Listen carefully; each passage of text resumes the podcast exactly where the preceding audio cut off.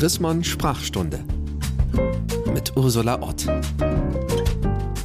Hallo und herzlich willkommen zu einer neuen Folge der Sprachstunde. Alle 14 Tage legen wir ein Wort auf die Untersuchungscouch, bisschen wie bei der Sprechstunde bei der Ärztin, gucken uns ein Wort an, mit dem es ein Unbehagen gibt oder was ein bisschen problematisch ist und was wir einfach näher beleuchten wollen. Und immer habe ich dazu einen Gast eingeladen. Heute ist der Gast die Privatdozentin Barbara Schmitz von der Uni Basel. Sie ist Philosophin und das Wort, über das wir heute reden, das ist auch ein bisschen philosophisch. Das Wort heißt nämlich Autonomie. Herzlich willkommen, Frau Schmitz. Herzlich willkommen, Frau Ott. Frau Schmitz, ich habe ein äh, Buch, vor, was Sie gerade neu veröffentlicht haben, vor mir. Das Buch heißt Was ist ein lebenswertes Leben? Und da kommt das Wort Autonomie ganz schön oft vor. Da es ein Sprachpodcast ist, ich immer mal kurz äh, gucken, wo das Wort selber eigentlich herkommt.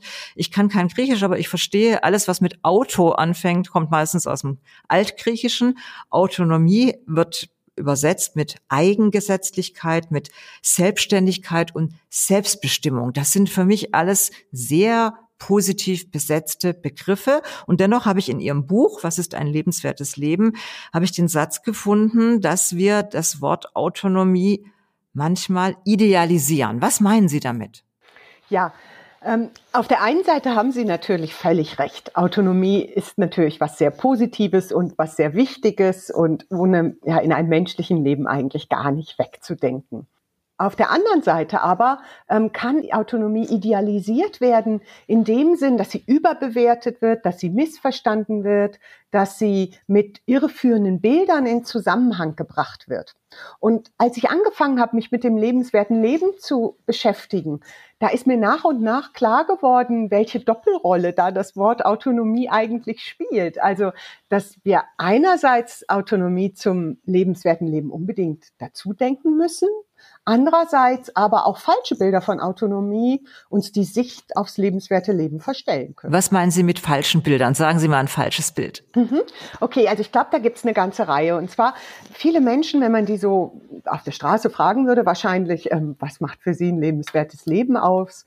Ähm, die würden sagen, na ja, also auf jeden Fall muss ich selbstständig sein können. Ich, wäre, ich hätte kein lebenswertes Leben mehr, wenn ich mich nicht mehr selber waschen könnte oder selber laufen könnte oder selber essen könnte. Ähm, und das ist ein Bild von Autonomie, von Selbstständigkeit, das eben dann auf der anderen Seite dazu führt, dass man zum Beispiel denkt, Menschen mit einer schweren Behinderung, die ja vielleicht all diese Dinge nicht einfach so können, ähm, die haben eigentlich kein lebenswertes Leben. Da würde ich gerade gern kurz einhaken, weil ich das ganz interessant fand an Ihrem Buch. Es gibt da ja Studien so oder so, Umfragen, was die Leute am schlimmsten fänden, also was sie nicht mehr äh, nicht mehr können. Äh, können Sie das kurz? Also ist es, finden die Leute die Vorstellung schlimm, dass sie nicht mehr gehen können oder sich nicht mehr waschen? Oder was ist die schlimmste Vorstellung? Ja, also das, also ganz allgemein ist, glaube ich, wirklich dieser Verlust von Selbstständigkeit einfach eine Vorstellung, die viele Leute extrem schreckt. Das ist dann ein bisschen unterschiedlich. Also ob es Waschen ist und Gehen und Essen ist, glaube ich, auch was sehr. Waschen spielt bei vielen Leuten, glaube ich, eine große Rolle. Ähm, dass diese Sachen, die, die sind einfach bei uns so fest mit dem Gedanken verbunden. Nur dann ist das Leben wirklich reich und wirklich gut und lohnt sich wirklich zu leben, dass die Leute gar nicht auf die Idee kommen, dass Autonomie auch was Dynamisches sein kann, das sich ändern kann und dass wir ja eigentlich auch nie vollkommen autonom sind. Schon jetzt sind wir ja irgendwie, keiner von uns ist vollkommen autonom und zum Glück, muss man sagen. Ähm, und dass wir heute denken, ja, wenn ich mich nicht mehr selbstständig waschen kann, dann ist mein Leben nicht mehr gut. Ähm, das ist, glaube ich, einfach eine Verkennung dessen, dass wenn wir in der Situation sind, unsere Autonomie sich auf andere Bereiche verlagern kann und dann andere Dinge wichtig werden und vielleicht wir sogar erkennen, was überhaupt wirklich wichtig ist. Ich finde das interessant. Also ich habe männliche Freunde meines Alters, ich bin Ende 50, die genau das sagen. Also wenn ich dann nicht mehr mich waschen kann oder wenn ich nicht mehr selber auf die, meine Toilette regeln kann, dann sagen die schon so was, sind übrigens immer Männer, die dann so brutale Sätze sagen wie, dann bringst mich nach Zürich. Zürich, Sie sind ja Schweizerin, mhm. ist hier dieses Synonym für Exit oder Dignitas. Mhm. Ich erschrecke immer, wenn ich das höre, weil ich Also ich selber, ich weiß ja nicht, wie es eines Tages wird. Ich kann mir das natürlich ja auch nicht vorstellen. Aber für mich selber ist jetzt die Vorstellung, mich nicht mehr waschen zu können, zwar nicht angenehm, hat jeder ja schon mal erlebt, wenn er Arm gebrochen hat oder so, ne? Gibt's ja immer schon mal so Vorstufen. Aber äh, ich glaube, dieses Ab ganz apodiktische, dann ist das Leben nicht mehr wert, dann will ich nicht mehr. Das kommt mir so ein bisschen männlich vor. Aber was setzen Sie denn dagegen, also wenn Ihnen das äh, jemand sagt? Also ich glaube auch, dass es so ein bisschen männlich ist. Also ganz ehrlich, das erstmal, ich höre das auch öfter von äh, Männern als von Frauen. Ähm, das hängt damit natürlich zusammen, glaube ich, erstmal vorab, dass Männer vielleicht generell mit Fürsorge und darum, dass man sich um sie kümmern muss oder so weiter, manchmal mehr ein Problem haben oder so und mit der Art von irgendwie angewiesen sein auf andere andere oder so. Ähm, das so als Hintergrund. Und dem kann man aber wirklich entgegensetzen, dass das lebenswerte Leben, das hängt überhaupt nicht daran, dass ich mich irgendwie selbstständig waschen kann. Also man weiß das auch aus ganz vielen Studien zu Behinderung und auch zum Teil zu Demenz und so, dass sich die Sachen dann verlagern. Also dass das irgendwie, was mir dann da wichtig ist mit dem, ähm, dass ich mich selbstständig waschen kann, dass das dann vielleicht man merkt, dass die Leute eine Werteverschiebung haben und sagen, ja, was wirklich wichtig ist, das sind nahe Beziehungen ähm, und die kann ich auch noch haben, wenn ich mich nicht mehr selbstständig waschen kann.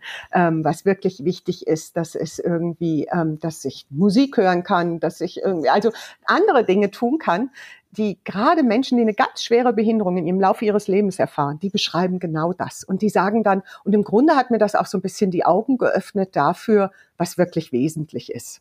Ich finde das interessant, weil für, für mich als nicht behinderte Journalistin, ich bin manchmal ein bisschen erstaunt, wenn ich das lese, weil dann wir kriegen hier sehr viele Themenangebote von äh, Menschen mit über über Menschen mit Behinderung, die zum Beispiel tanzen oder Ballett machen oder bei der Olympiade antreten. Und dann denke ich mal, ah, wird das nicht ein bisschen idealisiert? Aber ich bin jetzt schon ein bisschen schlauer, weil ich äh, bei einer früheren Podcast-Folge den äh, Inklusionsaktivisten Raul Krauthausen interviewt habe zum Thema behindert übrigens, zum Wort behindert.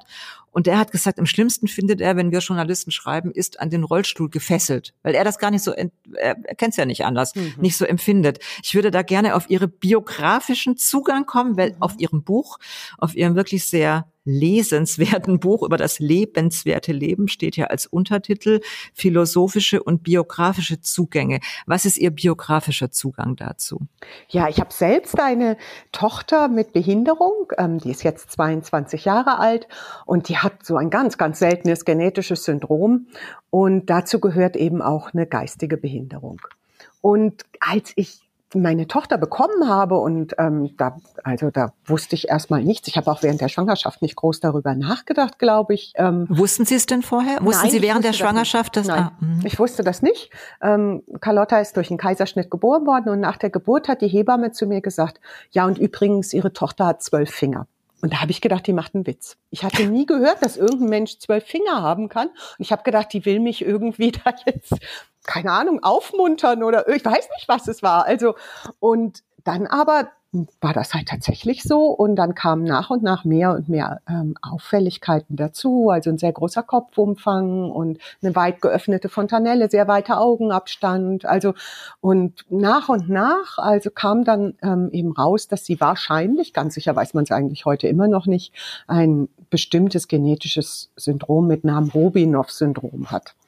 Und dann war natürlich lange Zeit auch noch vieles unklar. Also ähm, wie wirkt sich das aus? Also wird da auch eine geistige Behinderung dazugehören oder nicht? Also ähm, das war alles sehr schwierig. Und für mich war eigentlich die Auseinandersetzung mit diesem Thema Behinderung erstmal ein richtiger Schock. Also mhm, ich habe mich wirklich gefragt, Herr Gott, kann man damit jetzt noch glücklich sein. Also ähm, ich habe so sehr darum gekämpft, dass meine Tochter vielleicht doch irgendwie noch normal ist, wie ich immer gedacht habe. Also ich habe da immer mit Normtabellen gesessen und habe gedacht, ah, sie läuft jetzt noch nicht. Und na ja, aber die meisten Kinder laufen zwar bis, was weiß ich, zwei Jahre oder so. Und ähm, naja, sie ist schon ein bisschen über zwei Jahre und läuft noch nicht. Aber vielleicht kann man das ja doch noch reindrücken in die Norm und so. Hm, und um und, das Wort autonom jetzt hier schon mal einzubringen, ja. äh, wann war Ihnen klar, dass Carlotta nicht autonom wird leben können?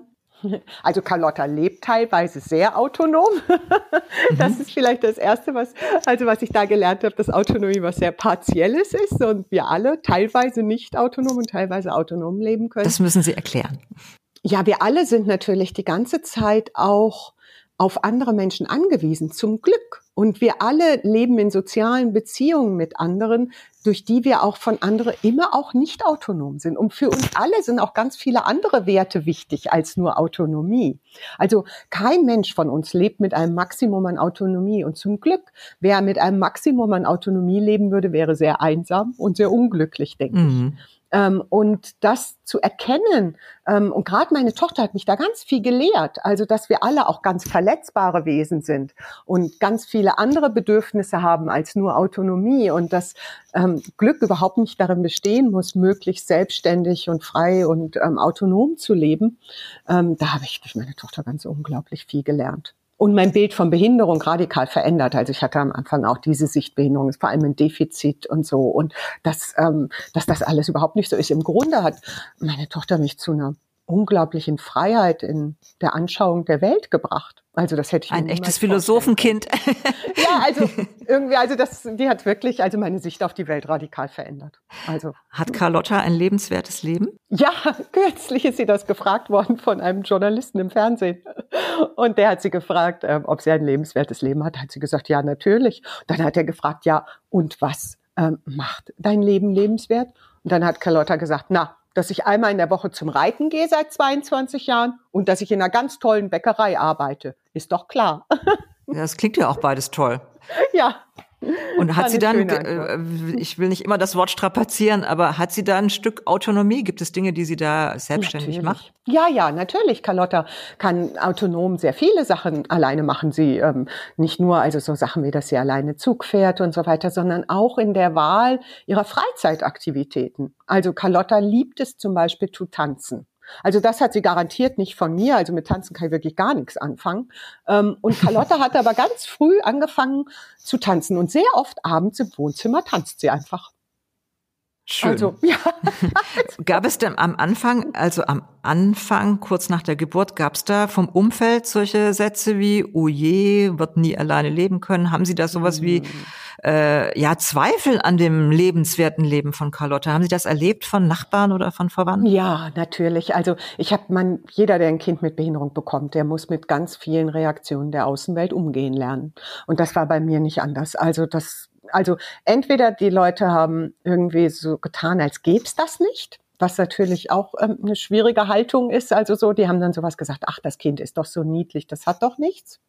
Ähm, oder ähm, sie haben solche Sachen gesagt wie, oh Gott, oh Gott, oh Gott, wie soll man damit je glücklich werden, ähm, wenn das Kind so anders ist und wenn es nicht normal ist, nicht so selbstständig leben kann wie andere, ähm, wenn es eingeschränkt ist und so. Also diese Defizitsicht auf Behinderung und ja, dass das vor allem eine Einschränkung eben auch der Autonomie ist, mit der bin ich sicher sehr viel. Das finde ich einen wichtigen Punkt, weil hier in Deutschland steht gerade an, dass wir diese Tests als Kassenleistung äh, regelhaft zulassen, die es ja schon länger gibt. Also man kann ja einige Behinderungen tatsächlich jetzt mit diesem nicht invasiven Bluttest erkennen. Und ich äh, denke, darüber schreiben wir Herr Berg-Chrismann auch viel, wenn die Eltern vor der Entscheidung stehen, ob sie die, diese Schwangerschaft austragen oder nicht, wird schon oft gefragt, wird das Kind denn jemals autonom leben können? Was empfehlen Sie, wenn Autonomie nicht mehr das Kriterium ist? Was sollte dann ein Entscheidungskriterium sein für die Entscheidung, schaffe ich das als Elternpaar? Ja, also ich denke, Erstmal, also dass sehr viele Eltern in dieser Situation natürlich, wenn sie so eine pränatale Diagnostik bekommen, dass das Kind eine Auffälligkeit hat, dass die komplett überfordert sind. Also, wenn ich mir vorstelle, wie lange ich selber gebraucht habe, um mit dieser ganzen Situation umzugehen, dann glaube ich, dass sehr viele Eltern da auch wirklich in einer sehr, sehr schwierigen Entscheidungssituation sind und wahrscheinlich auch nicht von sehr vielen Seiten Mut gemacht kriegen, auch ein Kind zu haben, das in einer anderen Weise autonom ist, das Autonomie auf eine andere Art und Weise lebt. Ähm, und das ganz viel davon einem beibringen kann, glaube ich, so ein behindertes Kind, dass man was für einen Wert das Leben eigentlich selber hat. Also ich glaube, das ist was, was mir immer wieder klar geworden ist. Also Carlotta zeigt mir einfach immer wieder, wie wichtig es einfach sein kann zu leben. Ähm, und dieser Wert des Lebens, da irgendwie, das ist, glaube ich, was, was man vollkommen unterschätzt irgendwie. Und die Freude, die damit einfach zusammenhängen kann oder so. Also ich glaube, da gibt's auch nicht, wenn Sie sagen, was für ein Kriterium. Es gibt nicht ein Kriterium. Mhm. Ich glaube, man sollte Eltern Mut machen für ein Kind, das anders ist das anders leben wird Man sollte gesellschaftliche Bedingungen ändern, sodass es leichter ist für Eltern, sich dafür zu entscheiden. Und man sollte einfach den Reichtum sehen, in dem das Menschen halt auch anders sind. Mhm. Jetzt, äh, das, da kann ich nur zustimmen. Deswegen hören Sie ein Murmeln von mir. Mhm. Ich würde gerne noch einen anderen Kontext ansprechen. Jetzt haben wir den Kontext frühe Behinderung angesprochen. Äh, beim Thema Suizid sagt man ja auch, das ist die autonome Entscheidung des Menschen. Auch da haben Sie einen biografischen Zugang. Mögen Sie das kurz sagen? Ja, natürlich. Ähm, ich habe ähm, eine Schwester durch Suizid verloren, die mir sehr, sehr nahe stand. Ähm, und habe mich daher auch mit dem Thema, also auch persönlich sehr stark auseinandersetzen müssen. Mich hat übrigens gerührt, dass genau diese Schwester ihnen Mut gemacht hat, dass ja. sie das schaffen mit dem Kind. Und später hat sie sich selber erste, das, mit der ja, ich darüber gesprochen habe über meine Schwangerschaft. Später hat sie sich selber das Leben genommen. Müssen wir als Außenstehende, auch als eng, nicht Außenstehende, als enge äh, Schwestern, Mütter, Väter, das respektieren, wenn jemand die autonome Entscheidung fällt, mein Leben ist nicht mehr lebenswert? Also ich glaube, da gibt es irgendwie einen Unterschied. Wenn wir einerseits den Satz haben, mein Leben ist lebenswert, also jemand, der zu mir sagt, mein Leben ist lebenswert, egal was für eine Behinderung oder Krankheit der hat oder sonst irgendetwas, dem kann ich nur mit größtem Respekt begegnen. Wenn jemand zu mir jetzt sagt, mein Leben ist nicht lebenswert oder ich merke, dass Menschen ähm, so eine Auffassung haben, dann glaube ich, wäre es die völlig falsche Reaktion zu sagen, okay, ich akzeptiere das und ähm, darum sollte auch Beihilfe zum Suizid irgendwie ähm, äh, in Ordnung sein. Das denke ich überhaupt nicht. Ich glaube, das verlangt von uns eine ganz andere Reaktion, nämlich eine Reaktion der Hilfe, eine Reaktion dessen, dass wir sagen, okay, welche Bilder stecken denn zum Beispiel von Autonomie dahinter, wenn du so eine Äußerung machst, mein Leben ist nicht mehr lebenswert. Ähm, was geht da in jemanden vor? Was, ähm, warum kommt er zu so einer Bewertung seines Lebens? Und was sich darin ja auch immer ausdrückt, ist, glaube ich, ein Verlust an Hoffnung. Also dieser generellen Fähigkeit zu hoffen, dass es wieder besser wird im Leben. Also das ist jetzt eine sehr schwierige Situation, eine sehr schlimme, sehr traurige Situation, also eine sehr schmerzhafte, aber dass es wieder besser werden kann. Ich Und, fand beeindruckend, ja. wie Sie geschrieben haben, dass ähm, diese berühmte Brücke ne, in San Francisco, mhm. wo sich so viele Menschen immer noch, obwohl da ja, ich war da einmal ganz hohe Zäune sind und so, aber da stürzen sich ja immer noch viele Menschen äh, runter. Wenn die gerettet werden, was Gott sei Dank ganz schön oft passiert, dann, wie war das nochmal? Gar nicht so viele probieren das hm. nochmal. Genau, was, was schließt man daraus? Ja, also daraus kann man natürlich schließen, dass solche Wertungen wie mein Leben ist nicht lebenswert einfach auch vorübergehend sind. Also das ist ja auch in der Psychiatrie sehr oft beschrieben worden. Also dass da, da passiert, das sind Wertungen, die sich wieder ändern können. Und da ist es, glaube ich, ganz wichtig, irgendwie zu sagen, okay, ja, ich versuche da es Hoffnung zu geben, dass, das, dass derjenige seine Wertung des lebenswerten Lebens, die wir in dem Sinn nicht als irgendwie nicht autonom oder so ähm, nicht ansehen können, sondern dem wir schon Autonomie zugestehen müssen, aber dass wir ihm versuchen können zu helfen, dass er sein Leben wieder als lebenswert ansehen kann. Hm. Das, denke ich, sollte da unsere Aufgabe sein. Also diese, also das Bundesverfassungsgericht hat da ja auch entschieden, dass man irgendwie ähm, Beihilfe zum Suizid aufgrund der Autonomie des Menschen gerechtfertigt sein sollte. Und ich denke, das ist einfach zu kurz gegriffen. Das verkennt wirklich auch, dass auch bei diesen autonomen Urteilen wir ja auch immer Bilder irgendwie mitschleppen, die uns vielleicht auch dazu urteilen verleiten, ähm, die ähm, wieder vorübergehen können, wenn wir in einer anderen Situation sind. Ja, das finde ich interessant. Das haben Sie ganz am Anfang auch gesagt, dass Autonomie nichts ganz oder gar nicht ist, sondern es gibt einfach, äh, es ist eine, eine Achse sozusagen. Man kann mehr oder weniger autonom sein, aber es gibt nicht jetzt bin ich nicht mehr autonom, dann ist mein Leben nicht mehr lebenswert. Mhm. Letzter Kontext, äh, was wirklich viele in meinem Bekanntenkreis sagen, lieber, lieber bin ich tot als dement. Mhm. Das höre ich ganz oft bei Bekannten.